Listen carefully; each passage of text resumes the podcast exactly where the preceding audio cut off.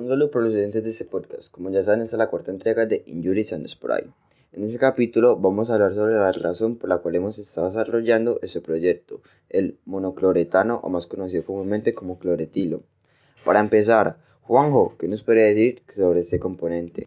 Mm, en base a lo que hemos venido trabajando, el cloretilo es un compuesto químico con la fórmula C2H5CI, usada alguna vez en la producción de tatreatilo de plomo, un aditivo de la gasolina.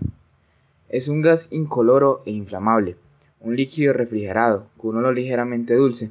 El frío intenso que produce puede llegar hasta los menos 20 grados centígrados.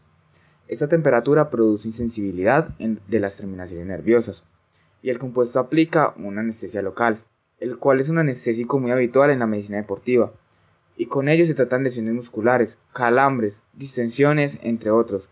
Un dato curioso del cleretilo es que en el mundo del fútbol, Diego Maradona es quizás el jugador que más haya hecho uso del debido, a que es el jugador que más faltas ha recibido en la historia de los mundiales. Según la firma inglesa de estadísticas Opta Sports, a Maradona le cometieron 53 faltas, a México 86, 50 en Italia 90 y 36 en España 82. En todos los mundiales, el Pelusa ocupó el primer lugar en faltas recibidas. Bueno, y si ese cloretilo trae tan beneficios, porque es un problema.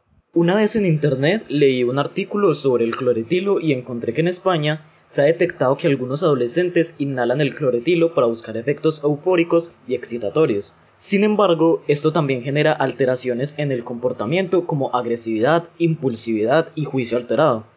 Las personas que usan el cloretilo para drogarse también pueden sufrir dermatitis, alteración de la pigmentación del rostro y hasta quemaduras por frío. Si se administra de forma excesiva, además corre el riesgo de padecer arritmias, depresión, asfixia, convulsiones, que pueden llevar al coma e incluso a la muerte súbita. Hmm, esas consecuencias son bastante serias. Sabemos que esa investigación fue hecha en tu país, pero eso no es razón para relajarse. Situaciones como esa se pueden presentar en cualquier parte. Y bueno, ¿qué han pensado para dar una solución a esto? Proponemos una idea de un spray a base de productos naturales con el objetivo de reducir el uso del cloretilo, por las razones previamente dadas. Al decir productos naturales nos referimos al cannabis y a la hoja de menta, que los explicaremos en una próxima oportunidad.